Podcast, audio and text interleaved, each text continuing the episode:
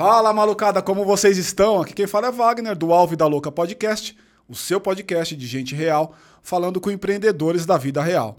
E hoje com a gente aqui, um cara que eu estava bastante ansioso para falar com ele, ele sabe, que é o Diego Barreto. Mas antes da gente entrar nele, fala João, meu parceiro comigo, João. Fala Wagner, fala pessoal, tudo bem?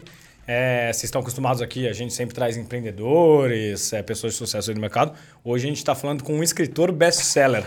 Alguém já te, te descreveu dessa forma? Minha mãe, minha mãe fala. Sua mãe fala. Então é isso. Temos um escritor best-seller aqui Boa. na mesa. Boa, boa.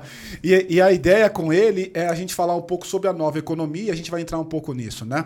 Se você está aqui com a gente, já queria pedir para vocês de cara, dá, o- deixa o teu like, curta, compartilhe esse podcast, isso é importante para nós, para continuar co- produzindo para vocês esse conteúdo. Não se esqueça também que aqui embaixo vai ter um link da nossa comunidade, então entra lá, se inscreve. A comunidade tem só um propósito, ajudar você, empreendedor, a tirar suas dúvidas, ajudar vocês a construir um racional dentro do modelo de negócio de vocês, etc. Tá rolando as mentorias, eu já tenho feito algumas mentorias com vocês lá, então tem essa necessidade, quer tirar uma dúvida, Wagner, tô com dois caminhos, me ajuda? Talvez eu não tenha a resposta, mas vou certamente te ajudar a encontrar essa resposta junto contigo, tá bom? Então, não se esquece, tá aqui embaixo. E Diego, cara, muito obrigado pela sua vinda, queria te dar aí um presente em, em agradecimento à sua participação, cara. Não ganho, não. Vou abrir aqui, peraí. Opa, fica à vontade, meu. Ó, essa aqui eu vou usar no, no- a partir de agora no meu Zoom lá, que eu faço todo dia. Boa, Maravilha. Maravilha, boa, aí caralho, isso aí, cara. Product placement que fala, né? Total, total, cara. E, cara, a, a, ideia daqui, a ideia hoje, pessoal, é a gente falar sobre a nova economia. Eu vou falar rapidamente como é que eu fui impactado por esse tema, e aí depois eu passo pro Diegão aqui a palavra. Eu sou um cara que tô- tenho sido impactado nesse programa, um monte de cabeça boa, tipo a do Diegão aqui, um monte de gente que está empreendendo, tipo o Denner da V4, Denner, um abraço, irmão. E tantos outros caras que passaram por aqui, que eu fico assim, caraca, meu, tá- tá rolando alguma coisa aí que eu, que sou da velha economia, consultor de grandes empresas, Big Four, aquela coisa toda, cara, tava indo num caminho que eu falei, porra, existe um outro caminho aqui. Quando eu tive esse estalo, eu falei, eu preciso procurar alguma coisa para eu ler. E aí, não sei qual foi o tracking que eu caí no livro do Diego. Aí, assim, o que, que eu fiz? Pelo Kindle, eu primeiro baixei a amostra, falei, deixa eu ver, porque eu sou um cara crítico pra caramba, velho. Eu não compro qualquer coisa, velho. Aí eu comecei a ler. Quando eu li ali, tem ali, eles te dão uma amostra, algumas páginas, eu falei, caralho, isso aqui é legal, hein, cara. A sensação que eu tive ao ler o livro foi, esse cara tá conseguindo fundamentar uma coisa que eu tô percebendo e até agora não fundamentei. Então vou comprar. E, cara, li de capa a capa. E foi muito bacana que, enquanto eu lia, eu tava já na, sei lá, nos dois, eu tava nos três quartos da leitura, faltava um pouco só para terminar. Eu falei, meu, deixa eu testar o quanto esse cara é real mesmo. Ou esses caras falam um monte de coisa no livro e eles são um bando de filha da mãe.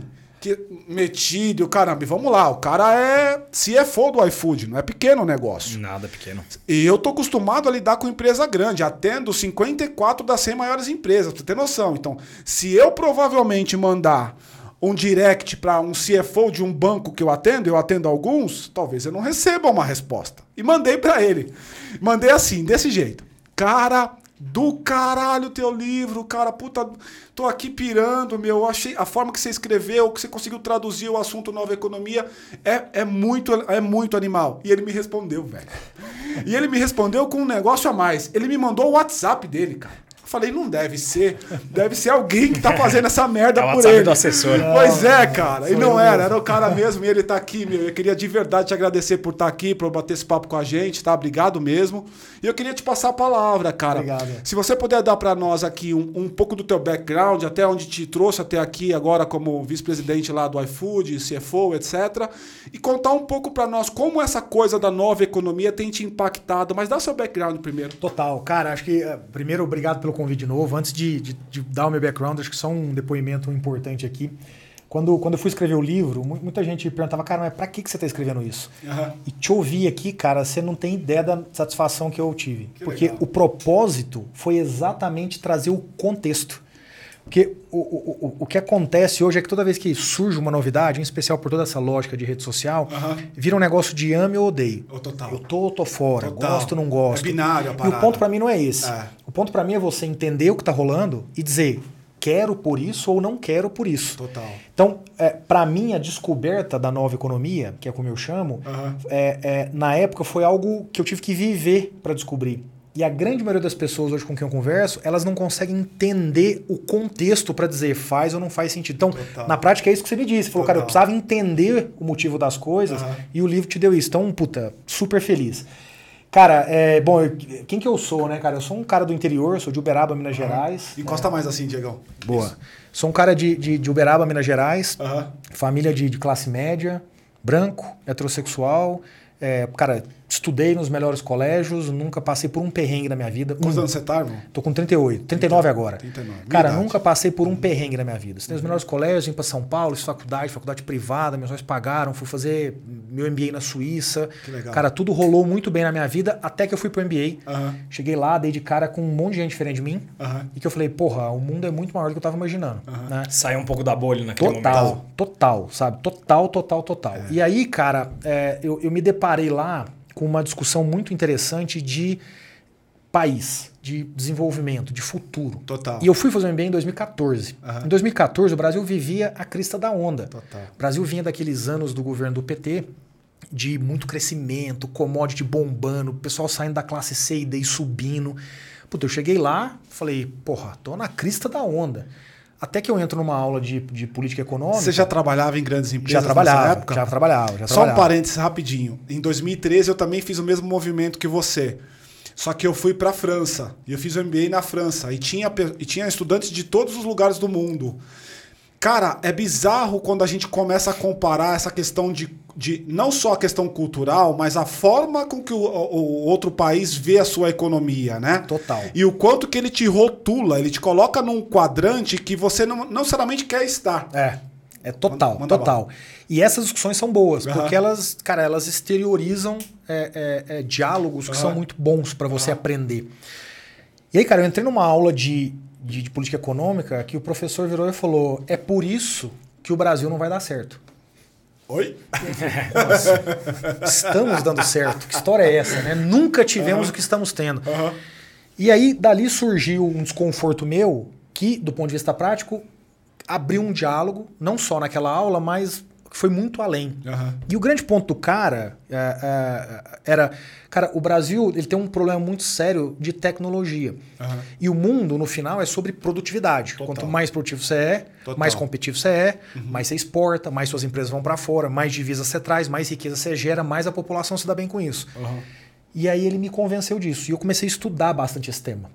Isso não chamava nova economia, não era essa a terminologia. Quando eu volto para o Brasil, eu vinha já de anos trabalhando em grandes empresas, eu me formei em direito, fiz a transição de carreira, subi. Em 2015 estava lá na Suzano Papel e Celulose, Tá. era o diretor financeiro da empresa, Depois do MBA, inclusive. depois do MBA. E aí eu falo, cara, tem alguma coisa acontecendo.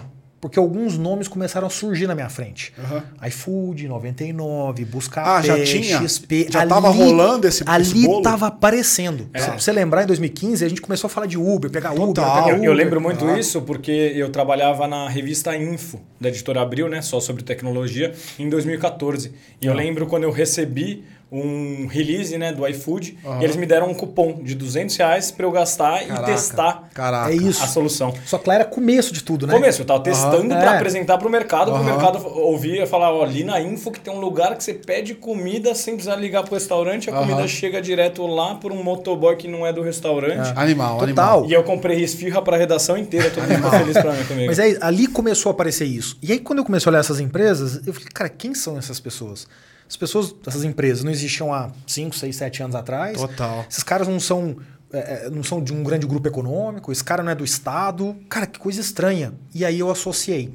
Falei, poxa, será que está acontecendo um movimento que o professor questionou, que o Brasil nunca teve? Aham. Falei, opa. E aí eu resolvi entender esse negócio. Tá. E eu fui mentorar startup de graça. Ah, é? Então, cara, fui- até hoje eu faço isso, adoro fazer isso. É que você tava também numa condição ali que te dava essa possibilidade, né? Você já era, você já era C-level na Já- Suzano? não, eu era, eu respondia para o vice-presidente. Tá bom.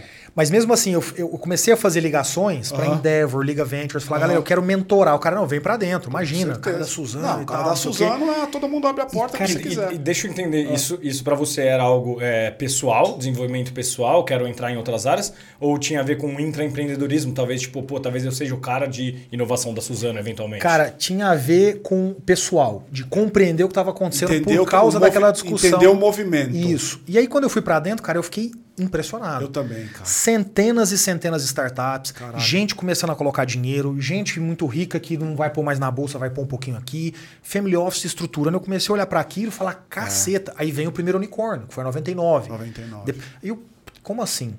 E aí, esse meu envolvimento foi para desenvolvimento. Eu falei, puta, eu preciso aprender isso aqui. Aham. E aí, quando eu olhava para dentro, eu falava, pô, mas tem, um- tem uma diferença muito grande. Total. E aí, puta, eu, eu Você dou- vivia com úlcera, né, irmão? Porque a gente que trabalha em empresa grande, a gente sabe como é que é. É foda. né? Eu tenho até hoje essa sensação, assim. Eu, eu, por exemplo, eu vivo de alguma maneira um ambiente de startup, porque como hunter de startup para fundo, para algumas pessoas e tal, cara, você conversa com um monte. Aqui a gente já falou com um monte. Quando você olha para dentro de casa e olha pro paralelo e fala assim, "Ih, caramba, parece que isso aqui não tá combinando com aquilo. Já era Mas, úlcera. mas deixa eu fazer um ajuste. Manda. O problema não é empresa grande. Ah. O problema é a empresa da velha economia. Concordo É contigo. que no Brasil as empresas Concordo, grandes, elas concordo. optaram ao longo do tempo por ficar na velha economia. Ajuste em, em berço aceito. esplêndido. Né? Total, concordo E muito. aí, a cara, transformação digital, ela é a transição entre as é uma ponte entre as duas coisas ou não? cara, ela não deveria existir. Para pra pensar, assim, assim como você na sua vida pessoal vai sendo impactado por, sei lá, agora, cara, você comer isso aqui vai ser ruim pra sua saúde, você falar, você nunca deveria ter uma ponte de transformação. Isso deveria, a transformação ela deveria ser diária. Total, meio que ongoing, né? Exato. Meio- Por que, que existe a transformação digital no Brasil? Porque as empresas não fizeram. Por causa do leque. Ela é um- Por causa da, da distância, do abismo. Total. Ah, Então, ela, a transformação digital, todo esse mercado que existe em torno de transformação digital hoje é um mercado fadado a, a acabar quando ele solucionar esse problema ou é um gap que sempre vai ter? Deveria. Você deveria fechar esse gap e dali pra frente você deveria estar sempre andando meio junto Total. com tudo e em algumas vezes, em alguns momentos até à frente. Total. E aí, isso cara, ninguém fala, né, sobre transformação É, digital, não, transformação- porque vira um mantra e ninguém fala que talvez isso não fosse Transformação necessário, né? digital, cara, em geral é assim. É a empresa da velha economia que está olhando o movimento de mercado, não sabe como fazer e que, em geral, contrata uma grande consultoria para ajudá-la a fazer transformação digital. Só que transformação digital, cara, ele pode te levar para algum lugar ou para lugar nenhum.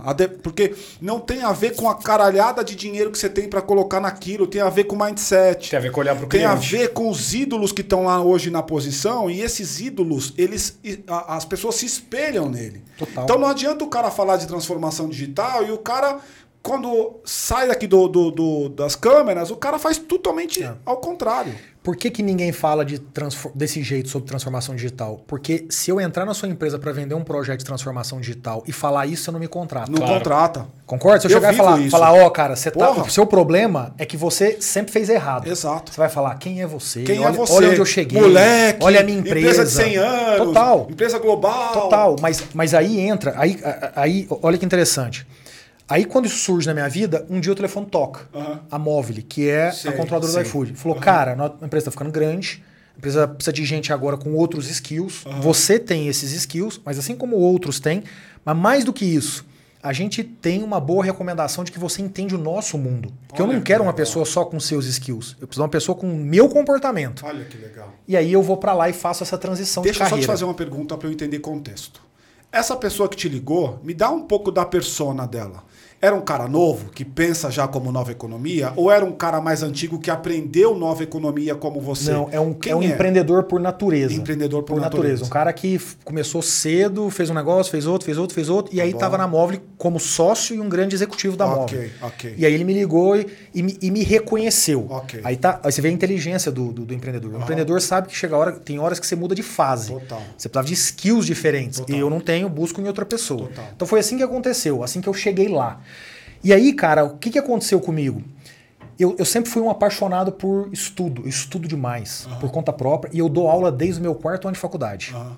Dou aula em faculdades desde o meu quarto ano. Eu comecei a dar aula em faculdade antes de me Estudo. formar. Aham, Legal. Eu gosto muito disso. E aí, cara, ao longo do tempo, a soma disso com o impacto lá do MBA me fez começar a estudar esse tema. Só que com a cabeça de brasileiro. O livro, você leu, você sabe disso, é um livro que fala de Brasil. Brasil. Porque a maioria dos livros que a gente lê sobre o tema, É livro de fora. Total. É a história da empresa de fora, é o que aconteceu no mercado de fora, é um instrumento de fora. Total. E, e- e o que a gente tinha em Brasil, na grande maioria, são histórias começando a surgir. Então, pô, é muito legal ler o Unicórnio Verde e Amarelo, da 99. Total. Mas ele não te, te explica o contexto como um todo. É muito legal ler do- do- do- da ideia ao bilhão, do Daniel Bergamasco. Total. Puta livro. Mas ele, ele, ele fala da história. Um, o que eu queria era eu, eu juntar o conhecimento com a minha lógica aqui educacional e falar, deixa eu ajudar as pessoas a compreenderem. Legal. E aí eu chego no livro, e aí eu uso no livro tanto isso quanto os meus cinco anos Mais de um móvel passo atrás três de ainda. iFood. Por que o termo? Então você entrou na Móvel. Você, já pensava em fazer o livro ali de nova economia?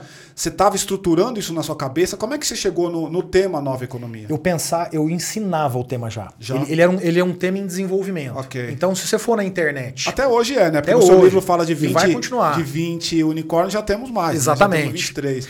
Então, você vai no, no YouTube lá e joga Diego Barreto, vai sair lá vídeos que eu fazia na época da Casa do Saber Aham. falando sobre o tema. Eu não chamava de nova economia, mas eu falava exatamente do tema. Tá. Então, ele, foi- ele vem sendo desenvolvido já há um bom tempo. Desde 2015 eu já venho desenvolvendo isso. Perfeito. Dentro da, da, da Móvel, dentro do iFood, isso ficou. Eu passei a, a tocar isso. Aham. Então eu deixei de ser um cara que era teórico para ser um cara que exercia isso na prática. E aí o livro começou a surgir ao longo do tempo. Quando chegou a pandemia, a ideia do livro, quando chegou a pandemia, eu falei, cara, é, isso vai ser uma grande revolução no Brasil, porque a gente vai ser obrigado a se digitalizar. Total.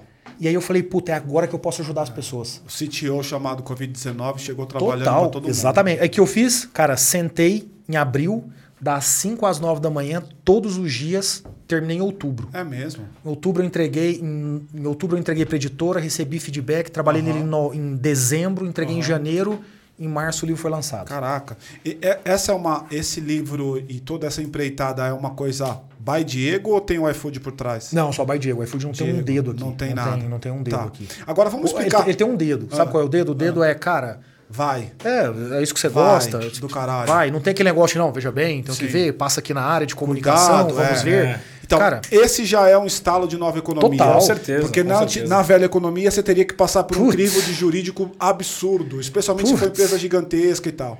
De- agora vamos dar um passo atrás, Diegão, do caralho. A, a- até até a, a energia que a gente tá falando aqui dá para perceber que é uma energia é, impactante e tal. Explica pro pessoal que está assistindo quem que é o nosso público aqui. Então, em geral, eu tenho dois, duas personas aqui. Um é o cara que gosta de inovação, que já vem seguindo a gente há bastante tempo, por causa de todo o nosso track record em cima de, de inovação, os festivais que a gente fez aí ao longo dos, dos últimos cinco anos. E o outro é o empreendedor, que em geral ele está em um momento de entender o negócio, modelar o negócio, melhorar a gestão ou querendo ala- avan- ala- alavancar o negócio dele. O que é a nova economia? Vamos lá, eu vou dar três explicações. Manda. Eu vou dar a bobinha, mas que é a mais fácil de entender. Tá bom? A do professor Caxias. Tá bom? E depois eu vou dar uma terceira, que é por que, que a gente está falando isso agora no Brasil. Então vamos lá. A bobinha é. Lembra da primeira revolução industrial? Isso é a nova economia. Um belo dia tinha 100 pessoas num barracão Aham. fazendo roupa, costurando. Custava muito caro, porque você tinha que pagar um monte de gente para costurar uma roupa. Você levava 20 dias para fazer uma roupa. Tá.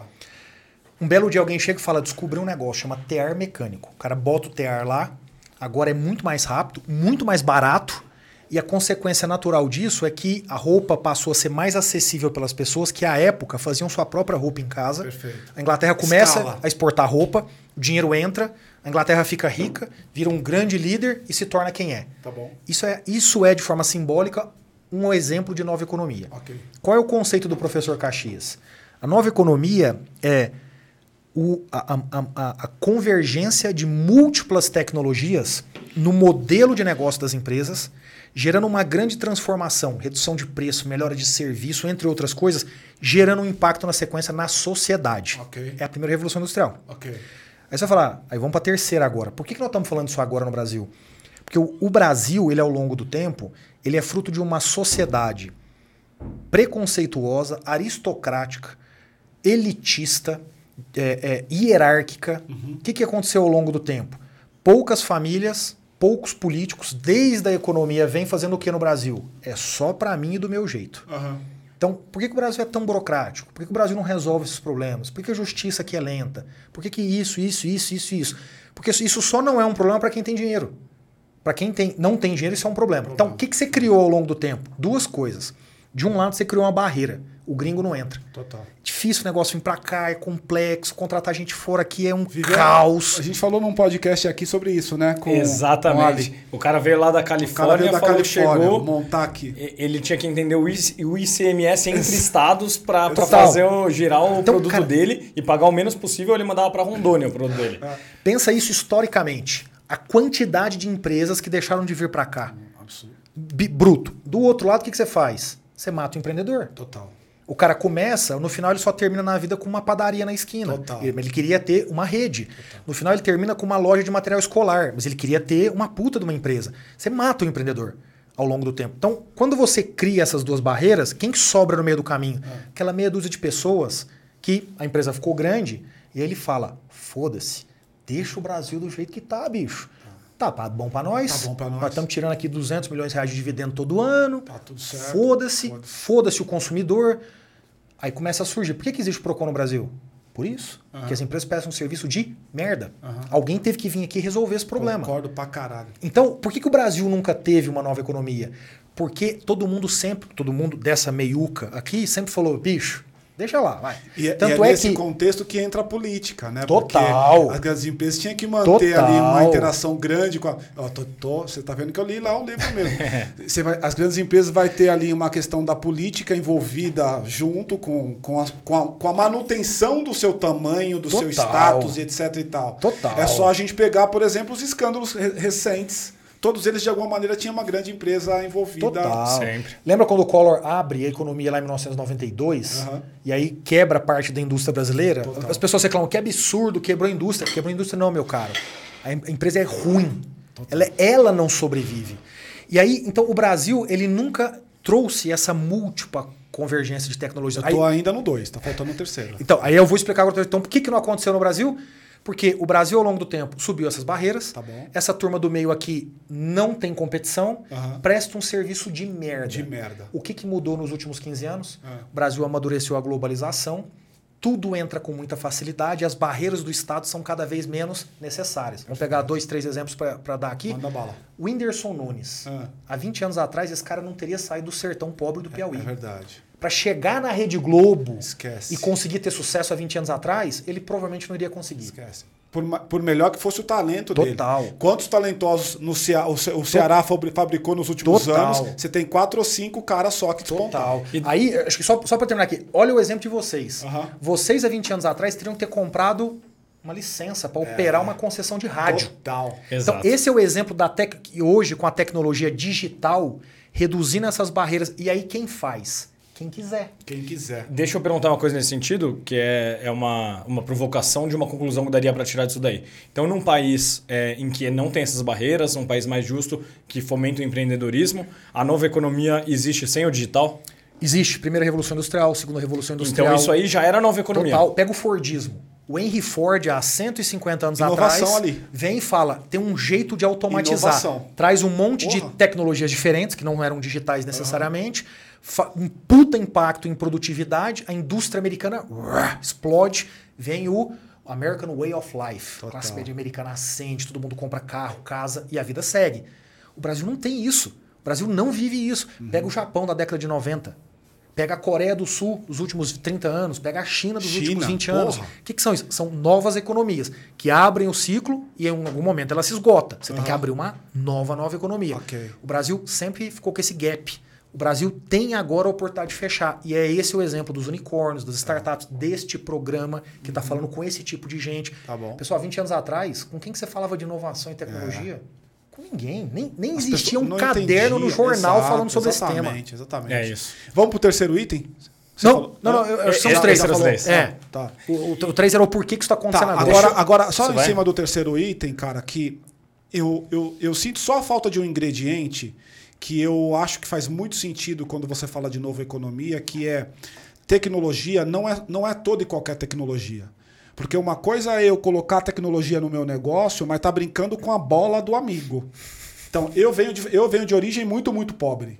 E eu não tinha bola. E eu jogava bola com a bola do meu colega. Só que, a- só que em algum momento a mãe fazia assim: João, vem pra casa. Aí eu e os meus outros amigos falavam assim: puta que eu pariu, mano. Na hora que tá mais legal, ele vai, ele vai levar a bola, certo? Agora, quando você entra pra fazer uma empreitada com a bola do amigo, você tá refém do amigo, né? E é esse o componente que eu queria trazer, que é o componente de tecnologia proprietária. Ah. O, qual é o peso da palavra proprietária na equação? Completa, completa. A- a- a- Todas as vezes que você conversa com alguém da velha economia, ele fala, mas como assim? Eu tenho tecnologia na minha empresa. Isso. Aí ótimo, aí você fala, "Eu posso visitar lá? Aí você entra lá, tem uma puta linha de produção fodida. Você fala, de onde vem essa máquina? Ah, da Finlândia. Exato. E essa aqui? Da China. Alemanha. Então, mas deixa eu te fazer uma pergunta. O seu vizinho pode comprar uma igual? Total. Pode. Oi? É, Cara, você tem tecnologia que não te dá um diferencial competitivo. total. Porra. Então a tecnologia proprietária entra exatamente para isso, para dar esse diferencial. Ok. E a nova economia no Brasil agora, ela permite a tecnologia proprietária. Por quê? Porque as barreiras caíram. Vamos pegar exemplos simples, idiotas. Há 20 anos atrás você queria acessar uma pessoa foda, como que você fazia isso? Não consegue. Hoje o LinkedIn te permite. Hoje o Instagram te permite. A gente começou o nosso papo desse jeito. Total. Então, você veja que o acesso a pessoas, conhecimento. Há 20 anos atrás, como é que você aprendia alguma coisa? Pessoal, eu, eu tenho 39 anos, eu estudei na Barça. Eu ia para a sala de aula com o meu trabalho feito idêntico ao do meu amigo. Por quê? Porque os dois tinham uma Barça em casa. Total. Os dois eram a mesma pessoa no final. A gente não conseguia se diferenciar. Hoje não. Hoje você entra aqui, ó. Puta, eu vou estudar, eu vou aprender, eu vou ler, eu vou anotar, eu vou mandar, eu entrar no grupo, eu vou ter a mentoria. Hoje, o protagonismo te permite aprender. Quando você vai somando essas coisas, onde é que você chega numa equação que é você pode criar a sua tecnologia proprietária. E não é a tecnologia da NASA. Tecnologia não necessariamente é a NASA. O fato de você encadear as coisas de uma forma única, o fato de você retirar atrito porque você usa ferramentas de mercado, mas de uma forma única, é tecnologia É proprietária. tecnologia proprietária. É. Qual é o grande problema? O Brasil não está acostumado com isso. Não tá.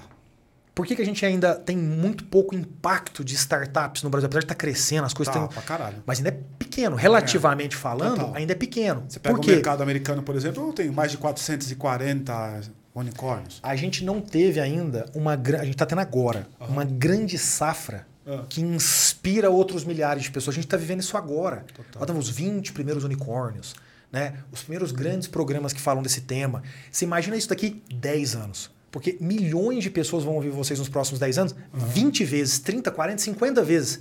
Olha o efeito que isso vai tendo. Aí você vai pegar essa turma e vai criar uma próxima geração que faz o que a gente está fazendo aqui agora, só que numa escala bruta, brutal. Aí você começa a ver as pessoas criando muita tecnologia do berço. Tá, E agora- deixa eu. é, a, a academia não tem um papel muito relevante nas novas economias, eu penso, por causa de pesquisa de base, pesquisa e desenvolvimento, esse tipo de coisa. Porque é, a tecnologia só é criada dentro de empresa, dentro de startups? Eu, eu acredito que não. Eu acredito que proprietário, principalmente quando você vai pensar em algo mais avançado, deep tech, por exemplo, precisa ter esse componente academia também, não? Total. É, acho que assim, a, a- a academia ela sempre teve um papel muito relevante. Mas ela é cada vez menos. É, eu concordo. Por quê? Porque o conhecimento está cada vez mais disponível, você Exato. consegue fazer mais. E porque as empresas cada vez estão fazendo por conta própria. Total. Então, te- tem aqui uma mudança de eixo, ainda que ela tenha importância, mas eu tenho um segundo porém. O segundo porém é que a academia no Brasil e as empresas no Brasil não se dão bem. Isa, não se conversam. não se A ino- conversam. a ino- é a inovação aberta, São ela acaba sendo mundos- muito empresa e startup, quando inovação aberta São também é empresa apartados. academia, né? Ah, Total. Então, por exemplo, o fato de você ter muita universidade federal, federal não, pública no Brasil, cria uma série de burocracias para esse contato que no mercado de universidades mais privadas você não tem. é, total. Você pega, por exemplo, os, os endowments americanos, os grandes fundos de investimento das universidades americanas, você praticamente não tem. No Brasil está começando isso agora. e é difícil, é complexo, é demorado. Esse contato lá é muito próximo, né? Total. A empresa patrocina, a É, empresa o, tá o laboratório lado, é né? ligado a uma Ah, empresa que exato. desenvolve Exatamente. inteligência artificial para outra empresa e Exato. assim por diante. A porta tá Totalmente. aberta, né? É. A- acho que a Paty quer fazer uma pergunta. Manda bala, Paty. Oi, Diego, tudo bem? Fala, Paty. É, eu tava, tô, tô aqui, né, queimando neurônios aqui para entender essa nova economia. E eu queria dar um exemplo para você, para você falar, não, é isso aí. Só para eu, pra eu Bora. entender melhor. É, o meu irmão, ele tem 20, 22 anos e ele começou a trabalhar com 20 na área de animação 3D. Ele trabalhou por dois anos, o primeiro emprego dele foi por dois anos, numa multinacional do Canadá. Que tinha um escritório no Brasil. Então ele ganhava em dólar já, já começou ganhando em dólar. É, passou dois anos, ele falou que ele aprendeu pra caramba. é, enfim, o inglês dele né, deu um boost muito rápido. E ele foi crescendo financeiramente porque a empresa falou: não, agora a gente vai pagar tal. Vai, foi aumentando o salário dele. E aí, passou dois anos, ele falou: agora eu quero. é, agora eu quero trabalhar por conta própria. Então ele tem dois anos de carreira e ele já se sente à vontade de só viver de frila, né? Que é aquela geek economy. Então eu queria entender se essa tecnologia de proprietária, ela dá esse empoderamento de uma pessoa ter um tempo de mercado e falar, agora eu posso criar minha empresa, eu posso criar meu negócio, eu posso trabalhar com os meus amigos e ganhar muito mais dinheiro. É, é mais ou menos isso? Cara, é exatamente isso. No, no nível individual, né? Saindo aqui das Sim. empresas e indo pro individual. é Exatamente isso. Meu último artigo, eu sou colunista do, no MIT Tech Review. Meu último artigo lá é sobre esse tema. O que a nova economia tem feito é dito para as pessoas: se você tem capacidade de viver por conta própria e não quer trabalhar para alguém, você consegue. Faça. Esse é o grande exemplo. Esse é o grande exemplo. Quando a gente pensa. é, Muita gente olha para essas coisas e tem um pensamento muito pequenininho, né? Muita gente olha para a figura do influencer e fala, ah, é um influencer. É um negócio meio, é uma conotação meio negativa, Total. né? Especialmente o pessoal da, da velha economia. Total. né? Cara, o influencer é um empreendedor. Total. O, o cara foi lá, ele tem um conteúdo, tem uma capacidade de comunicação, não me interessa o que ele comunica. Total. Ele vai lá e faz, ele ganha uma grana dele. E a gente trouxe alguns aqui já pra falar, Total, porque a gente é fala com isso. empreendedor e eles são empreendedores. E né? aí, o que que é teu irmão nisso? E essa equação é muito interessante. O teu irmão representa algo muito importante na nova economia, que é a mudança do paradigma do trabalho. A gente se acostumou, como aqui no Brasil, nós todos aqui nessa sala, nós somos dois, quatro, seis. Nós seis com os pais dizendo: faça medicina, direito, administração, Engenharia. engenharia, Aham. faça uma universidade pública, trabalhe para uma grande empresa, nunca brigue com seu chefe. Um dia você chega lá. O que seu irmão está dizendo e outros milhares e milhões de brasileiros estão dizendo é: foda-se o que você quer. Total. É o que eu quero. E eu não quero, por exemplo, ter que ter horário. Vou trabalhar no meu horário. E seu irmão fala: vou tomar um porre no domingo à noite com a galera, vou acordar segunda mais tarde, depois eu acordo e eu tenho que ralar para tirar a diferença. Total. Mas é na dele. Ah, Diego, mas você está dizendo que as pessoas têm que ser assim? Não, eu estou dizendo que tem que ter a opção. Seu irmão decidiu por isso, você decidiu por outro, eu por outro, você por outro, e a Não vida tem segue. certo e errado, vamos que Total. vamos, né? Isso é a nova economia Agora- no nível da pessoa física. Concordo muito com você, cara. Puta do caralho. Agora, como é que você vê? Porque o que, que eu vejo, né? Eu vejo alguns caras capitalizados, né? Os caras que têm cabeça à velha economia, nasceram, cresceram lá, muitas vezes grandes empresários e tal, enxergando que tem uma tetinha para mamar na nova economia, porque é bacana, é sexy, todo mundo quer uma área de inovação para chamar de sua, né? O cara é um grande executivo de uma empresa, ele vai para uma feira, ouviu falar de inovação, ele volta e fala assim: João, você agora responsável por inovação. João não tem noção do que, é, não tem. Ele, o João sequer tem condição de propagar a cultura dentro da, da casa. E esses caras, eu percebo que cada vez mais eu tenho alguns caras assim que eles estão só olhando sob a ótica de traz, buscar resultado rápido, por isso querem investir em startup e etc e tal. Como é que você olha para este grupo de endinheirados versus as oportunidades que a gente tem no mercado da nova economia? Eu, eu olho com dó. Eu tenho dó deles. É, esses caras, para mim, são. É o mesmo cara que quer perder 5 quilos, dá um pulo no médico, toma um remédio por 30 dias, perde 5 quilos. Daqui três meses ele tá gordinho de novo. Foda. E o problema não é ser gordinho. Perfeito. O problema é que você decidiu perder 5 quilos. Total. Se você quer perder 5 quilos, perca com saúde. Tá. Se você quer ganhar 5 quilos, ganhe com saúde. Tá. Seja como você quer ser. Eu respeito isso. Boa. Mas seja inteligente. O que essas pessoas estão fazendo, ou parte delas, não são todos que cometem esse erro, é olhar para isso e falar: meu Deus, ficou importante, mas não entende o contexto. É, não entendo. E quando a gente fala de mudar da velha para nova, isso fala de mudar a pessoa, não é mudar a empresa. Por isso que eu não acredito em consultoria fazendo isso para empresa. Então, vira e mexe alguém me fala assim: cara, como é que eu começo o processo da minha empresa? Eu falo: demite o acionista.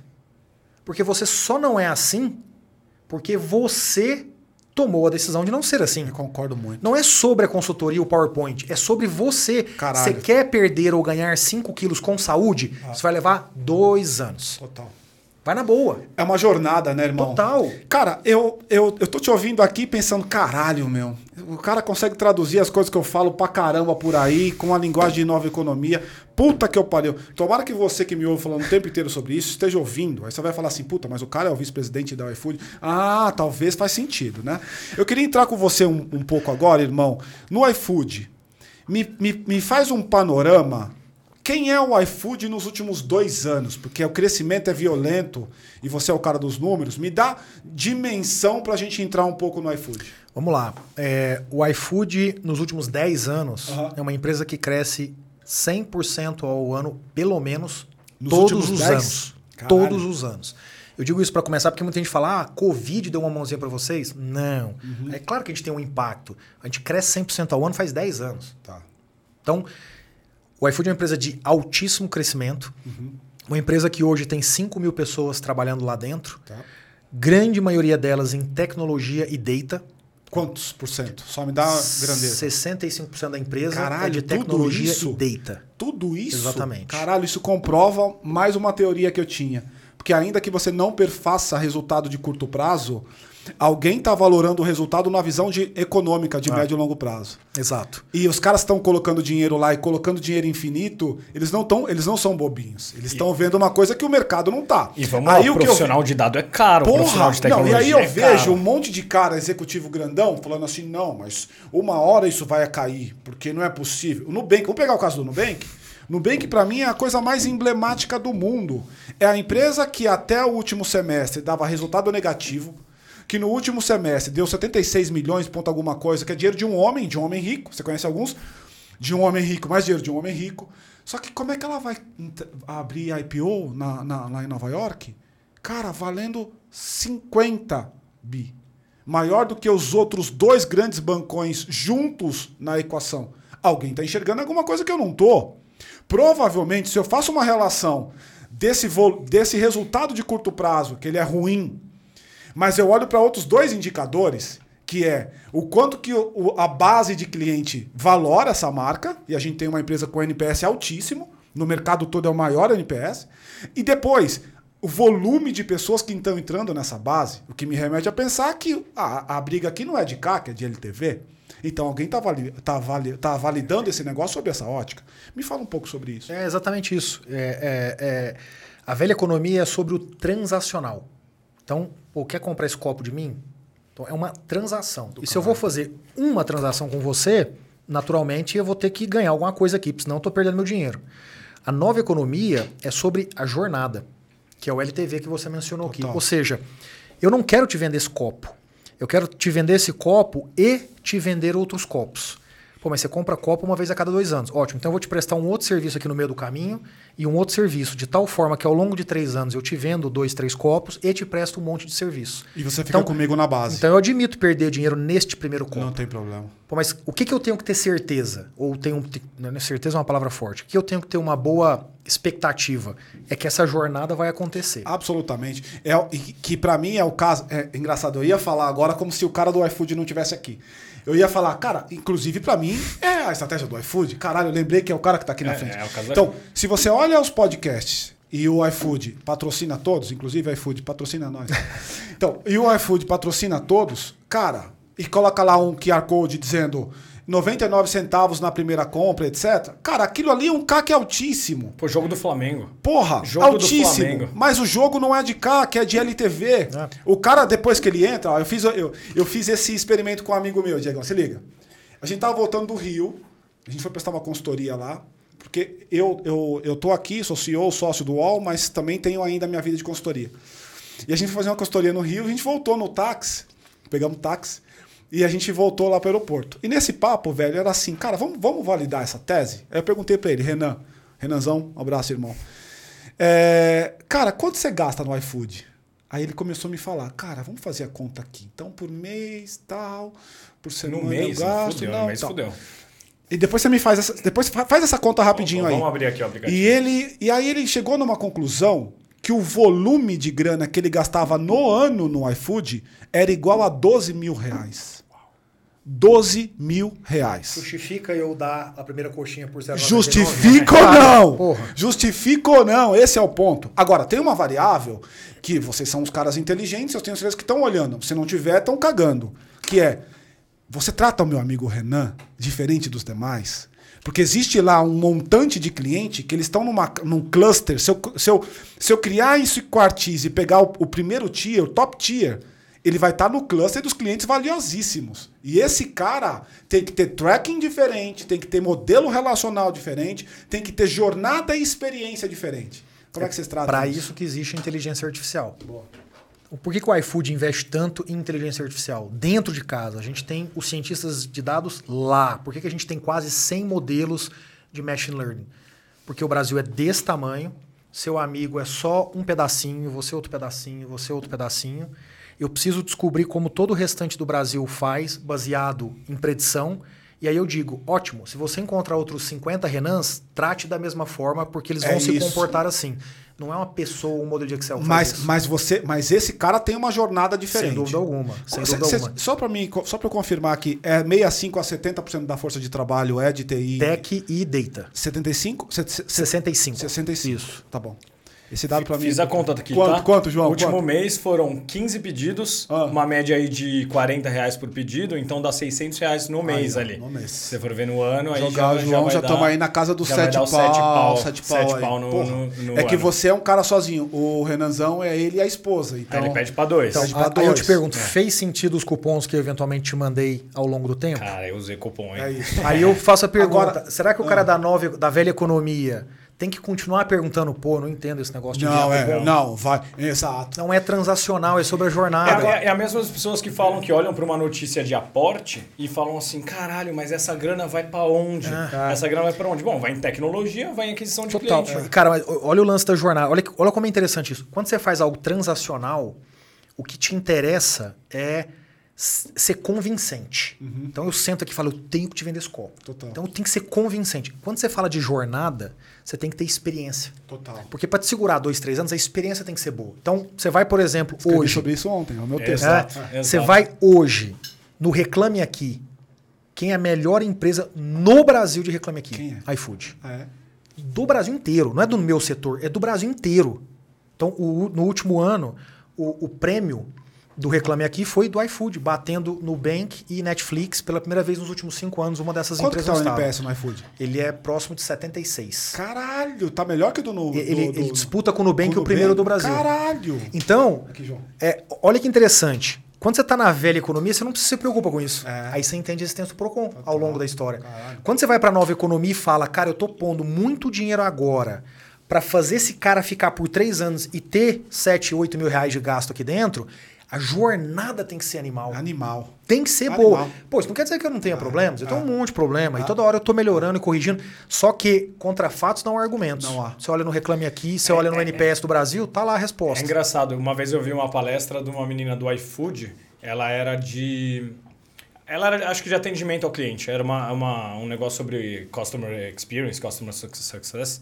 E o que ela falava era que quando você está numa empresa dessa dimensão, a qualidade tem que ser muito, muito alta. Muito. Por quê? Porque o 99,9% de clientes satisfeitos, o 0,1 representa 500 mil clientes Exatamente. representa 500 mil clientes. É. Então, se você entregar 0,1% mal, ruim, é uma caralhada de Total. gente reclamando. Esse é, um, esse é um ponto também que tem a ver com a nova economia, porque a nova economia, como ela é muito baseada em tecnologia digital, ela te dá um poder de escala muito grande. E quando você escala, os números vão para esse patamar. Muito. Então, vem no meu caso. Esse ano o iFood vai entregar em torno de um bilhão de pedidos. Aham. Então, um bilhão de pedidos vão ser entregues na casa de mais ou menos 45 milhões de brasileiros em 1.500 cidades. Cara, se tiver um plano em 0,001%, é muita coisa. Mas Total. muita, É muita coisa. reclamação. Muita coisa. Então, eu preciso. A, a meta não pode ser diferente de zero. Tá. Tem que ser zero. Pô, você vai ter zero reclamação? Não. Nunca. Mas não pode ser outra meta. Tem que ser zero. E tem que cobrar as A pessoas pelo busca tem que ser por isso. Claro, A porque senão, cara, fica um, aí, aí isso Agora- justifica a existência do Procon. Diegão, vamos ajudar as pessoas aqui a entenderem um pouco da dinâmica. Talvez a gente está acelerado demais porque a gente se entende, a gente está aqui num nível que a gente consegue falar das coisas de maneira muito muito normal, porque a gente está vivendo isso no nosso dia a dia. Agora, a, a gente falou bastante aqui sobre CAC versus LTV, né? Explica para as pessoas, para as pessoas que estão assistindo a gente, numa linguagem talvez mais simples para eles entenderem como é que eu administro essas duas coisas? Qual que é a importância dessas duas coisas? Porque eu, eu sou uma, eu tô uma pessoa que estou assistindo lá e acabei de criar um e-commerce, estou vendendo lá lingerie, por exemplo. Como é que eu aprendo com o iFood, com o Diegão aqui, como eu administro esses dois indicadores? É, eu acho que o melhor é como que ela sai do transacional, que é o mais óbvio, Sim. né? Você pensa sempre no começo no transacional e passa, passa a pensar no experiência. experiência. É. Cara, eu, eu gosto de dar essa explicação, começando com um ponto que é qual é o tamanho que a sua empresa pode ter? Uhum. O tamanho que a sua empresa pode ter é exatamente o quanto você pode investir para trazer novos clientes versus o que eles te retornam. Uhum. Quando, quando é muito caro para você trazer um cliente, você não consegue pensar em crescer demais. Uhum. É o exemplo da padaria na esquina da sua casa. Okay. Para o cara trazer um outro cliente, o que ele tem que fazer? Ele tem que abrir uma outra padaria no outro bairro. Porque as pessoas que passam na frente da padaria dele são as mesmas todos os dias, praticamente. Okay. Então é muito caro. Por que, que então o cara da esquina da sua casa ele não abriu a segunda, terceira, a quarta, a quinta, sexta padaria? Porque para adquirir novos clientes ele tem que abrir numa outra rua. E aí é caro, aluguel, maquinário é e daí tudo mais. que vem, e aí pessoal, só um paralelo é, é errado pensar que CAC, custo de aquisição de cliente, é um indicador só de ambiente digital. Não. Porque se você tem uma loja e você está no shopping, você tem um CAC. Mesma coisa. É, se você está numa loja, você tem, você paga o aluguel numa rua XPTO, você tem um CAC. Ainda que a loja for, seja sua, você tem um CAC. Você tem um custo para poder manter aquilo. Exatamente. E o que está por trás é, eu preciso rentabilizar aquela atenção. Aquela atenção que está passando na frente da minha loja, eu tenho que rentabilizar ela. Como? Vendendo coisas para ela. Eu tenho que fazer essa pessoa parar e comprar comigo. Né? Exatamente. É, você pode fazer um paralelo que, para quem é aqui de São Paulo, né, a 25 de março talvez seja o Mercado Livre, porque é onde passa mais gente. Exato. Mas ao mesmo tempo é onde vai ter mais loja, vai ter mais concorrência. Exatamente. Então vai ter toda essa, essa dinâmica dos negócios físicos que é comparável ao negócio digital também. Exatamente. Né? Então o custo de aquisição do seu cliente ele está diretamente ligado ao quanto você vai poder crescer. Okay. Então esse é o primeiro ponto para entender. Tá bom. Quando você vai para o ambiente digital, é mais fácil você pensar nisso.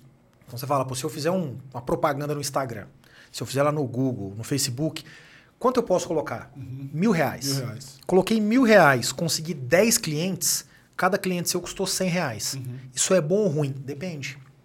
Esse cliente vai vir e vai ficar transacionando com você toda semana, todo mês ele, ele vai efetivamente entrar nessa jornada? Vamos admitir que sim.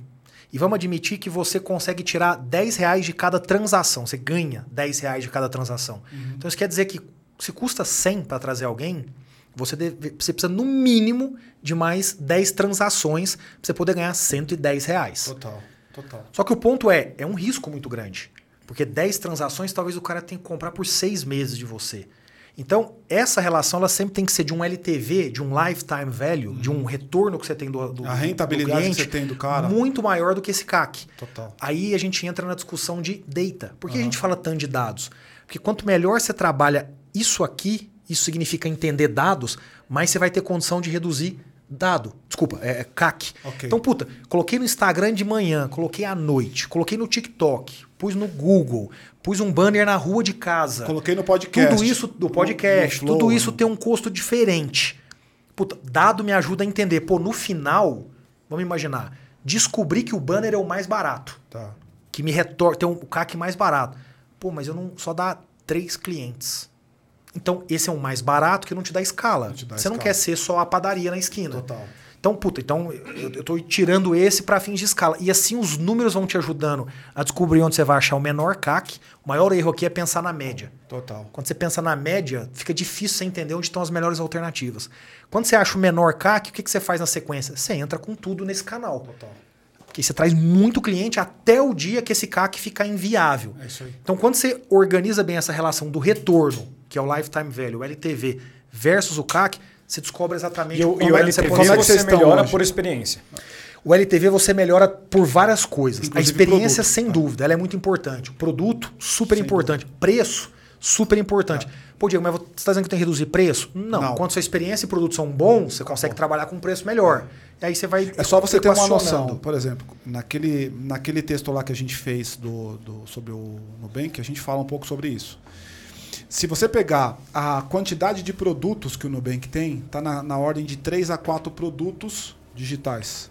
Quando você compara os bancos digitais oriundos de bancos tradicionais, aí você vai ter o Next, você vai ter o It e os outros, você está na casa de 6 a 7 produtos. Então, certamente, esse montante de dinheiro gigantesco que, que tem sido colocado no Nubank, inclusive lá me parece que tem uma constelação, né? Todo profissional lá é muito top, vem de escola top, etc e tal. Certamente esses caras estão colocando essa grana na produção de produtos, construção de produto.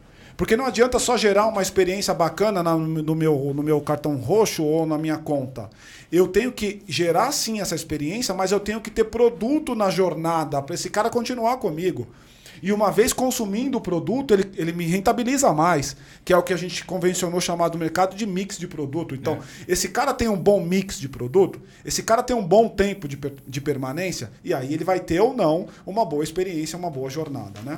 Posso fazer uma pergunta? Bala. É, a gente fala muito de nova economia e lê muito sobre isso, e às vezes aparecem algumas outras economias embarcadas nesse discurso. Queria saber se faz parte necessariamente ou são só temas que vieram no bolo e, e são tendências que estão sendo falados, como economia compartilhada, economia colaborativa, todas essas economias diferentes que estão surgindo aí, elas fazem parte da mesma tendência da nova economia ou são coisas diferentes? Não, elas fazem parte, porque a nova economia fala dessa múltipla convergência de tecnologias nas empresas, nos modelos de negócio, gerando um impacto na sociedade. Então, quando você pensa na economia circular, é isso. Uhum. Em última instância, você está rearranjando tudo, criando tecnologia, fazendo as empresas operarem diferente, com impacto na sociedade grande, importante. Então, elas estão contidas aqui dentro. Então daria para falar em novas economias, em vez de ou, ou, são pequenas economias dentro da grande Exato. nova economia. Elas estão contidas na nova economia. É, porque quando a, quando a gente vê pessoas de, de empresas mais alinhadas à nova economia, normalmente elas têm essa visão de colaboração, essa visão de compartilhamento, ah. de, de, de, enfim, de menos vou aqui me prender a minha ideia, não vou passar para ninguém o meu produto, ninguém tem o lance, Tem o lance da diversidade, que também é um componente importante da equação, né? Porque você tem pessoas pensando diferente, né? Exatamente. Tudo isso é uma coisa coisa importante. Cara, como é que você vê? Imagina que eu sou uma empresa, estou aqui assistindo a gente e eu não tenho expectativa de crescimento. Eu ainda assim, não querendo crescer, posso usar a nova economia? Ou... Total, é? total. Você pode, em última instância, dizer, cara, eu, eu vou operar no mercado de nicho. Uhum. Então tá bom, eu não vou ser uma empresa eventualmente muito grande uhum. ou de uma grande escala, uhum. não tem problema. Agora, isso te impede de usar o que existe de mais moderno em termos de gestão, comunicação, posicionamento e tecnologia? Não.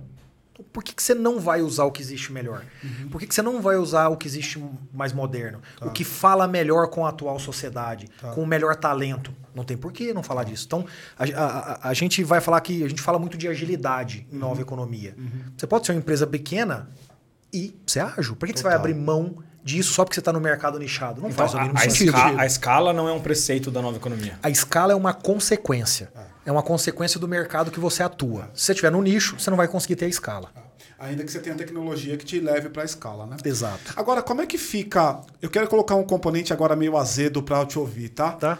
A gente está no, no mundo de narrativa. As narrativas elas, elas acabam direcionando a população para um lado ou para o outro. A gente também está num momento de população, de sociedade, e que ou o cara é, ou é, o cara é número um ou ele é zero. É um é. negócio meio binário, né?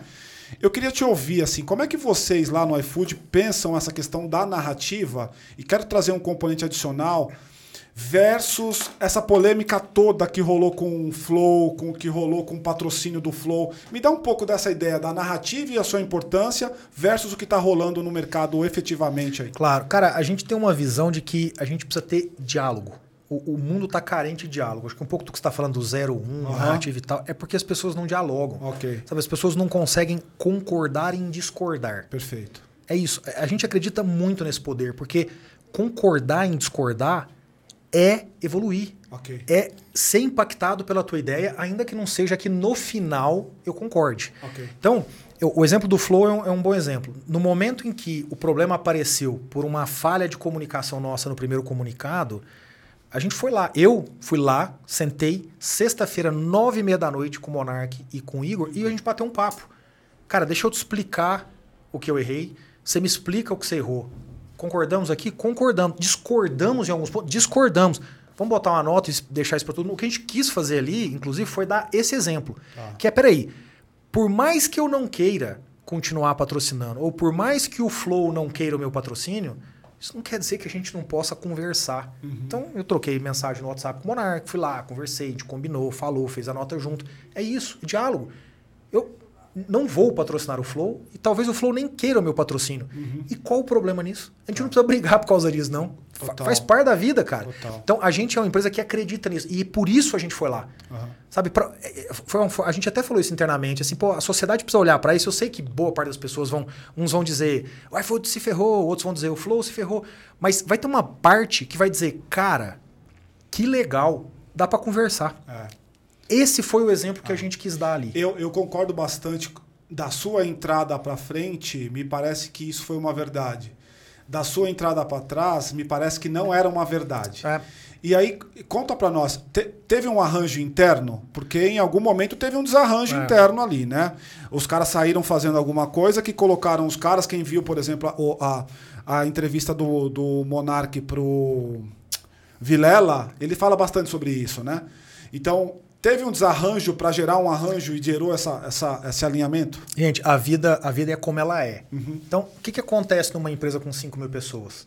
Eventualmente, a forma como algo é conduzido num outro, num outro momento, num segundo momento, tem um ruído. Tem um Foi o que aconteceu. Natural. Então, a, a nossa visão ela é a mesma desde sempre. Tá. O que, que aconteceu? Quando aconteceu a primeira reunião e saiu a nota, ela foi mal escrita. Tá. Foi mal redigida. Alguém fala assim, mas como você não viu isso?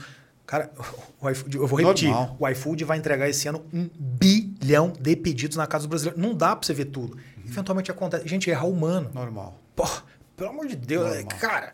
Então a gente foi lá. Eu- falei pro Monark e pro Igor, eu falei, cara, a gente errou nessa primeira nota. Veja, o que eu queria explicar continua tendo que ser explicado, mas a forma como foi redigido não foi bem redigido. Perfeito. E do lado de vocês, houve também um erro. E beleza, então vamos, vamos mostrar isso para todo mundo? Vamos, tá lá a nota escrita. Então, Legal. acontece, faz parte, Não, cara. do caralho. Queria continuar falando um pouco de, de narrativa e dessas. é, trazer um pouquinho dessas é, questões aí que o iFood, do tamanho que é e da maneira como, como opera, precisa lidar. Por exemplo, o- os protestos dos break dos, dos, dos, Dos apps. dos apps, é, da gig economy, ou seja, gig economy ela faz é uma das economias que está dentro da, da nova economia, mas ela traz muitas questões ali polêmicas na Califórnia sendo decidido. A gente não sabe quanto isso vai refletir depois para o Brasil. Então, é, como é que vocês lidam com tudo isso? Como é que vocês olham para os entregadores como parceiros ou como é, empregados? Não são empregados, são parceiros. Como que vocês estão olhando para isso? E principalmente com essa parte dos breaks, quando eles se movimentam e falam, ah, a gente quer mais transparência de algoritmo, é, o que, que vocês, vocês trazem de Boa, novo aí vamos lá. roda? Cara, acho que a primeira coisa que eu queria dizer é o seguinte: as pessoas tratam essas discussões na foto. E, e esse é um erro muito grande de raciocínio. Essas discussões que são transformacionais, elas têm que ser vistas no filme. Concordo. Então eu vou te dar um exemplo simples. Concordo. Quando inventaram o automóvel, ele foi proibido em algumas cidades. Por quê? Porque as pessoas diziam assim: ah, o automóvel gera acidente, atropela pessoas. Andar de charrete atropela muito menos. Claro, na foto tá certo, mas não é essa a visão que você tem que ter. Esse é o primeiro ponto. O segundo ponto é: o cara que inventou o avião, ele inventou o desastre aéreo. Mas você não deixou de fazer tudo que você fez por, Por causa, causa do desastre aéreo. O que você fez foi resolver o problema. Você quer o desastre aéreo? Porra, lógico que não. Então o que que você faz? Você lá investe em tecnologia e melhora a estabilidade. O que está acontecendo com essa discussão da gig economy é exatamente isso. A gente está aprendendo, todo mundo está aprendendo. Pessoal, o iFood começou a fazer entrega, ele fazer a entrega há três anos e meio atrás. Tá todo mundo aprendendo esse tema no mundo. Não é que esse negócio existe no mundo há 20 anos e a gente trouxe para o Brasil agora. Tá todo mundo aprendendo. Então esse é o primeiro ponto. É uma jornada. O segundo ponto, antes de, responder especificamente do iFood, é como é que você pedia pizza há 10 anos atrás? Você não pedia, né? É, Não, ligava, Você, não, você ligava. Você ligava, ligava para a pizza, o entregador Al- do próprio... alguém entregava. É, E, e você não estava olhando para esse cara, né? não, ninguém tava. Engraçado. Vem cá. O- quando na sua casa lá estraga o portão, aquele, aquele motor estraga, Aham. se liga para um cara idêntico. Para um cara que trabalha sob demanda. Aham. O cara tá lá sentado, uma bela hora chega uma ligação e ele fala: vou, vou lá fazer Tem esse trabalho. arrumar o portão. O, o borracheiro do seu carro Igual. também. Esse cara, é um cara tem lá um maquináriozinho dele. Que tá lá parado. Um dia seu carro estraga, se liga para ele. Total. Então, a primeira pergunta, e você vê como isso ajuda a entender a jornada. A primeira pergunta que eu faço para as pessoas que são muito agressivas é: vem cá, o que que você fez nos últimos 20 anos para essas pessoas? Cadê o entregador que te entregou pizza a sua vida inteira? Cadê a manicure que foi na sua casa quando você liga para ela, mas quando você não liga ela não ganha dinheiro? Você fez nada. Você não fez nada. Então, para mim tem um lado positivo nessa história, que a digitalização desses serviços, ele agrega o dado e expõe a discussão. É o exemplo do Uber com a 99. A gente hoje consegue olhar, vê a discussão agora da gasolina, né? Eles começaram a cancelar muito por causa da gasolina e etc. Vê há 20 anos atrás o problema da gasolina, como é que você externava esse problema? Era muito mais difícil. Muito mais difícil. Então, o que, que a gente reconhece? A gente reconhece que a gente, primeiro, está trazendo a discussão para a superfície. Dentro disso, a gente está aprendendo com isso. Então, eu vou te dar um exemplo. Há três anos e meio atrás, a gente começou simplesmente fazendo matching dos restaurantes com os entregadores e com os consumidores. Há três anos e meio atrás. Um ano depois, a gente entendeu a lógica da proteção quando esse cara que estava ganhando o dinheiro dele, às vezes se machucava e não conseguia continuar ganhando a grana. A gente trouxe a figura do seguro. Então, hoje o entregador, quando ele se acidenta, quando ele machuca, ele tem um seguro bancado por nós para que ele possa receber uma grana. Na sequência, a gente falou, puta, esse cara precisa ter um teto, aliás, um piso. E a gente foi lá e falou, beleza, o que eu vou pagar para ele É pelo menos. é pelo menos acima do salário mínimo, que é uma referência que a gente tem na sociedade. Perfeito. O entregador hoje do iFood, que fica lá 8 horas na- na- por dia, 5, 6 dias na plataforma, dentro do jeito que ele quiser, ele ganha em média dois salários mínimos. 99% das pessoas que te servem no seu dia a dia ganham menos que dois salários mínimos. O garçom do restaurante que serviu o teu almoço, o guarda na sua rua, é, é, a manicure que vai na sua casa, essas pessoas ganham menos de dois salários mínimos. É, terceiro ponto aqui é a gente, é, é, nesse exato momento, aliás, durante a pandemia, nós doamos, durante a pandemia, Aham. 8 milhões de EPIs. 8 milhões de máscaras e álcool gel para essas pessoas. A gente não tinha a obrigação legal, mas a gente foi lá e fez. Legal. E neste exato momento, aliás, eu sou parte dessa discussão porque eu sou responsável por políticas públicas no iFood, nós estamos em Brasília discutindo, propondo, não é discutindo, é propondo uma regulação para poder levar direitos sociais mínimos. Você não é CLT, então você não vai ter todo o rol. Você tem alguns bônus por não ser CLT. Do tipo, se você quiser tomar. É, é o irmão da Paty. Quiser tomar uma cachaça à noite, domingo, ele não precisa trabalhar segunda cedo de ressaca. aham. Então tem ônus e bônus. Tá. Mas precisa ter a proteção social mínima. E, e nós redigimos esse texto, estamos em Brasília discutindo isso com o Congresso, com o Ministério do Trabalho, com a instância judiciária. A gente. Então, veja, veja a jornada. Nós tamo- agora, veja, em última instância, isso não é a tua decisão. Isso é uma opção. Total. Isso é uma opção. Se você entende, em última instância, e eu espero que o Brasil rapidamente recupere muitos dos empregos perdidos recentemente, para que mais opções apareçam e a pessoa diga: não é isso que eu quero, é isso que eu quero. Agora, um ponto importante: todas as pesquisas rodadas de forma independente, todas, 100%, mostram a grandíssima, esmagadora maioria dos entregadores não querem deixar a plataforma. Sabe por quê? Por quê? Porque o cara vê o jogo do Corinthians dele à noite, e no outro dia ele acorda quando ele quiser. Porque o cara leva todos os dias o filho dele pra creche e não tem que se preocupar com o horário de Depois chegar ele vai. no trabalho. Ele toca a vida como ele quer. Às vezes ele estica mais, ele estica Quantos menos. são os, entregadores? São da base? 180 mil. 180 mil? Exatamente. Então, enfim, então acho que é- é- essa é toda, Não, e- toda a visão que a gente e- tem e disso. se tem uma coisa que eu tenho acho importante, aprendido. é, eu, eu perguntei porque eu acho importante a gente falar sobre esse assunto. Eu também. Claro, eu também. claro. Talvez a lição que eu tiro daqui desse papo nosso, desse papo nosso até agora, especialmente quando a gente entrou no, no, no clusterzinho chamado iFood, é a questão do diálogo. O diálogo é uma premissa Total. fundamental. Total. Você né? vê que, ó, antes da gente começar aqui, o que eu disse pra vocês? Perguntem o que quiserem. Foi, foi. Isso é diálogo. Não Total tem, não diálogo. Tem, cara, pergunta o que você quiser. Por quê? Porque Animal. se a gente conseguir dialogar aqui, a gente pode até discordar. Total. Mas a gente está gerando algum conhecimento para permitir um raciocínio na sequência. É, Absolutamente. e isso é nova economia. Se não se falaria Ah, sobre isso, eu não posso falar. é, Isso é sobre isso eu nova não posso economia, falar. exatamente. É, Cara, deixa, é- deixa eu entra entrar com você nisso. num outro tema que me parece aí saindo agora de iFood, vamos falar de, de nova economia de novo. Que é a questão de ecossistema, trabalhar num módulo de coalizão para gerar uma oferta de maior valor para o cliente. Como é que você vê esse movimento na economia como um todo, ecossistema? Cara, as empresas estão aprendendo no Brasil ainda. É muito recente esse tema, né? Eu acho que ele no mundo como um todo ele é recente. Então, acho que a primeira pergunta é o que é um ecossistema, ok, né? manda bala. O ecossistema é a capacidade de integração natural que gera resultado para todos os participantes. Perfeito. Mas veja que tem, tem uma expressão importante, é uma integração natural. Então, o que eu quero dizer com isso? Ecossistema não é, sei lá, contratar os fornecedores e falar, agora eu entrego um produto aqui para o meu cliente. Ecossistema é você dizer, existe um modelo de negócios que todos aqueles que acharem que tem capacidade de agregar aqui deveriam se conectar diretamente. Tá. Então, o exemplo simples de entender isso é a lógica da API. Então, a API é isso. Então, tem lá uma API aberta do iFood. O que é API? API é basicamente uma conexão que você faz de um sistema com o outro, levando as características desse sistema para cá. Total. Ou seja, uma empresa de é, reconciliação. Ela fala, quero prestar esse serviço para restaurantes. O restaurante vende para o iFood. Ele pega a API do iFood e fala, agora eu estou vendo as vendas do meu cliente. Isso aí. Aquele cara está no meu ecossistema. É como se fosse, pessoal, pra vocês entenderem, um, um movimento plug and play mesmo. Tomada e É isso aí. o encaixe da tomada. Que aí você consegue dar velocidade para o desenvolvimento, para a conexão de duas empresas, duas ou mais empresas. É isso. O mundo hoje é sobre APIs. Então, se você pega as empresas, basic- basicamente aquelas que estão dentro de nova economia, não existe nenhuma delas que não trabalha com API, porque o mundo é APIzável. Exatamente. Então, nesse exemplo que eu dei, veja, o que, que eu estou ganhando da empresa que faz reconciliação? Nada. Diretamente, financeiramente falando, nada. Mas agora, por fazer parte do meu ecossistema, o restaurante que está no meu ecossistema está dizendo: Poxa, eu posso ter um serviço que eu quero, mesmo que o iFood não preste. Tá. Então, o que, que isso me dá?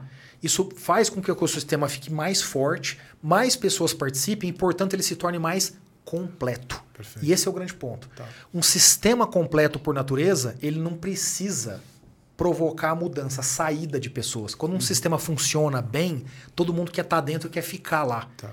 Então, esse é o valor do ecossistema. Como é que- e aí, isso entra numa, numa lógica que da nova economia que é muito diferente da velha. Na velha economia, o que, que você fazia? Você vendia um produto ou um serviço. Total. A nova economia, por causa da discussão de ecossistema, ela vende uma soma de produto e serviço ou de serviço e serviço, que é igual a solução. Exato. Eu sei Então- que a palavra solução parece meio clichê, né? Meio mas é. mas é isso mesmo. Veja, pensa no Solução. iFood. O que você queria sábado à noite na sua casa não é só comer a pizza. Você não quer o trabalho de tirar sua samba canção Total. e de ir até um restaurante buscar ou de entrar na fila para comer lá. Ou de ligar para alguém você para te não mandar. quer esse trabalho. Você, tá quer na sua casa samba canção vendo TV. Exato. O que você quer é uma solução. A solução é o mínimo atrito possível para ter o acesso ao máximo de cardápios, para achar do jeito que eu quero, tipo, mais barato, Quero entrar num tema com você. para que depois ele chegue na minha casa dentro de um tempo esperado, Uhum. para que eu saiba exatamente a hora que eu posso ou não tomar banho. Isso é a solução. Então, eu não entrego uma comida, eu dou essa solução. E ecossistemas entregam soluções melhores. Por quê? Perfeito. Porque você melhora o que você entrega sem necessariamente ter que desenvolver dentro de É, casa. ter uma Então, pessoa você de é rápido. logística, um de, de Pagamento. de Você, pagamento. você cria coalizão. Você cria É. coalizão. E o próximo passo disso é super app? Cara, essa é uma discussão boa. É, eu não, não acho, sinceramente. É, por quê? Eu acho que, primeiro, assim, as pessoas falam de super app porque conceitualmente ele é bom. Né? Então, é bom você pensar assim, cara, posso fazer tudo num app? Isso parece bom. Onde é que super app deu certo? Só na China. É. Singapura, Malásia, só, na- só naquele miolo. Todo mundo que fala assim, não, o super app, eu falo, beleza, cadê o da Europa?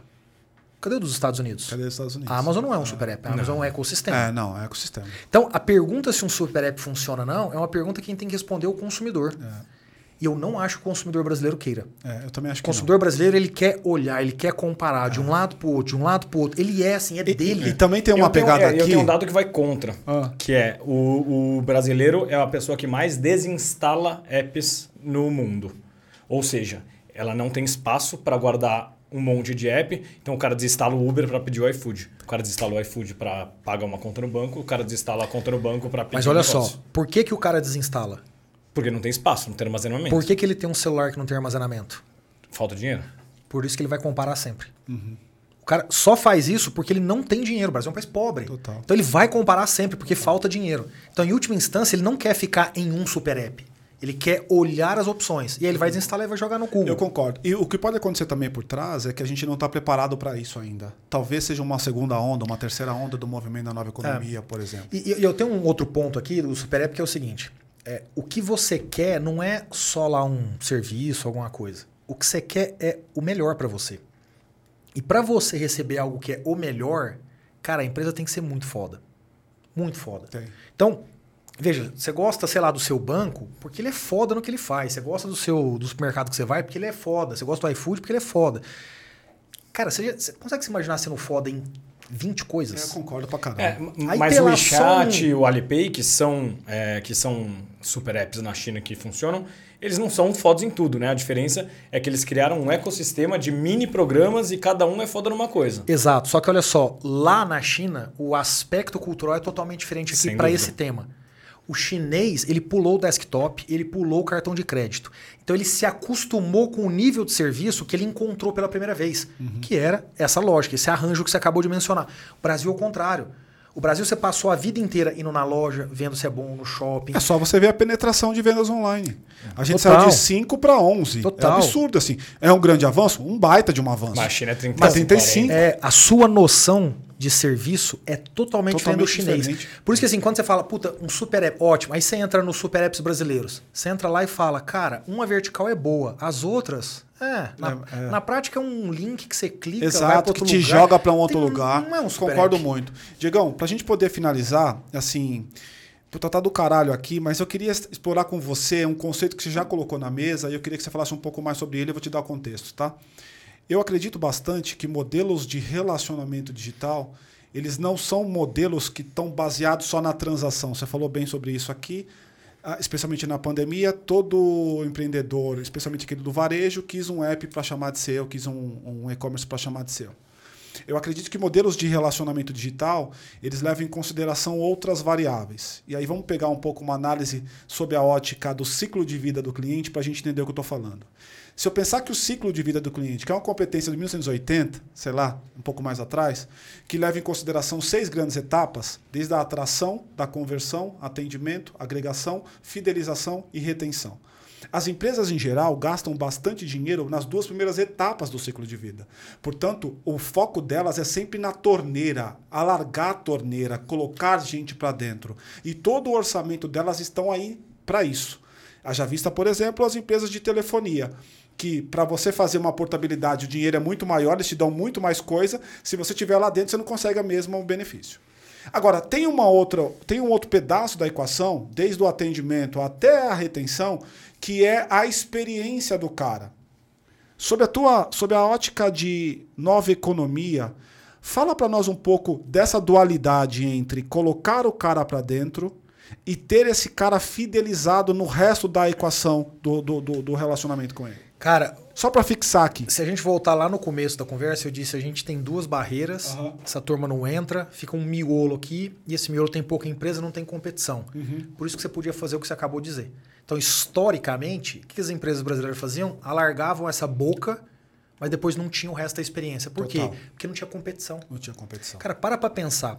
Há 15 anos atrás, tinham quantos bancos que efetivamente podiam te prestar o serviço que você queria? Putz. Quatro ou cinco. Até hoje é assim. Não, mas- Até mas olha hoje, só. do- Pensando nos grandes É, bancos, não, são não, quatro não, mais não, um. Não, mas opção mesmo, assim, quatro ou cinco Sim. ia ter na sua cidade. Assim, Concordo. Pensando na cidade média, Con- você ia ter concordo. quatro bancos. Para alguns, nem isso, Nem tá? isso. Era só Banco do Brasil. Aí, junto com isso, o que, que você tinha? Você, você tinha que ir ao banco no mesmo horário do seu trabalho. Total. Gerava um puto estresse para você que tinha medo de perder o seu emprego. E se você fosse no horário do almoço, aquela fila absurda. Total. Então o que, que o cara fazia? O cara, o cara falava: não tem que me preocupar com a experiência. Você vai ter que vir na minha agência, bonitão. Você vai ter que vir na minha Nível de agência. serviço, foda-se. Total. Aí, o que, que acontece quando você baixa essas barreiras e, por exemplo, você cria mais 200 bancos agora digitais, você não precisa ir na agência, é fácil ligar, cancelar e tudo mais. Ou seja, eu me preocupo com a jornada inteira. Esse cara começa a fazer o quê? Em entrar em 20 bancos. Todo mundo agora tem 3, 4 contas. Verdade. E é Nubank, é PicPay, é C6, é BTG+, É Mercado é, é Pago. tudo. Você abre em tudo. E aí você fica esperando, vamos ver quem vai me conquistar.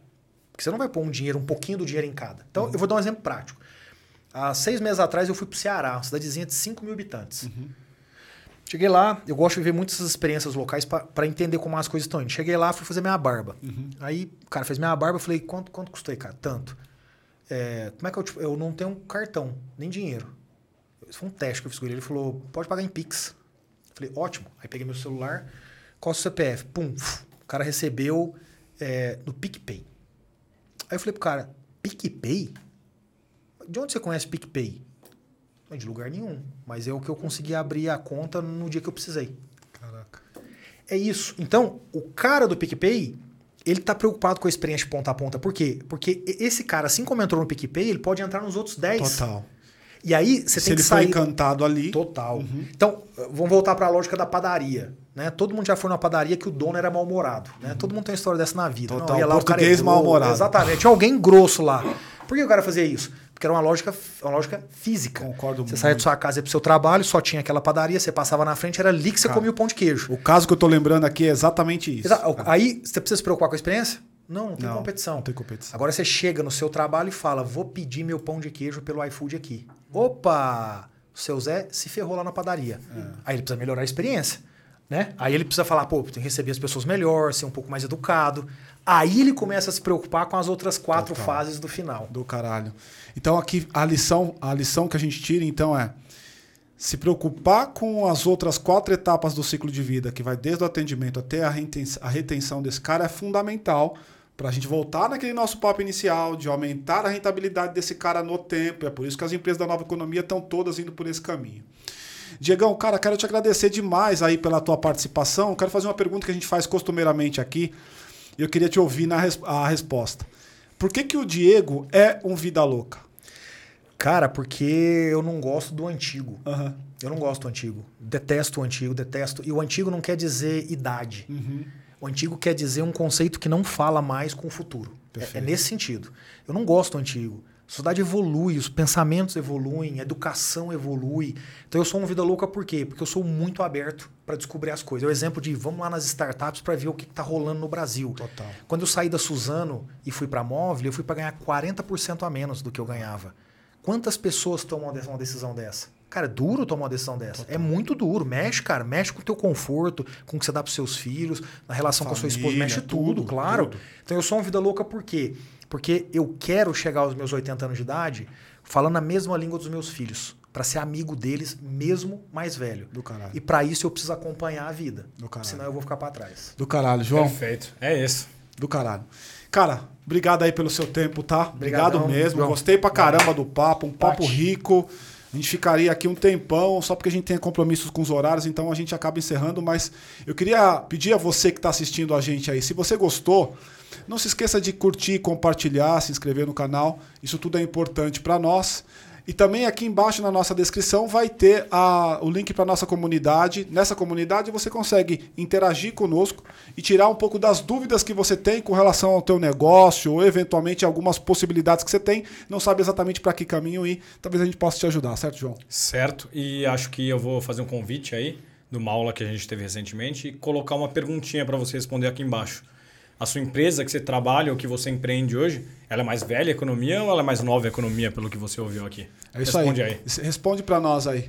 Velha economia ou nova? É isso. E se tiver du... e se tiver preguiça de escrever é VNE. É, VN. Pronto. Valeu, gente. Grande abraço. Tchau, tchau. Valeu. Diegão. Valeu. Sensacional, irmão. Ah, muito bom, cara. muito, Muito, legal, bom. muito legal mesmo. Um papo muito bacana, cara. Adorei.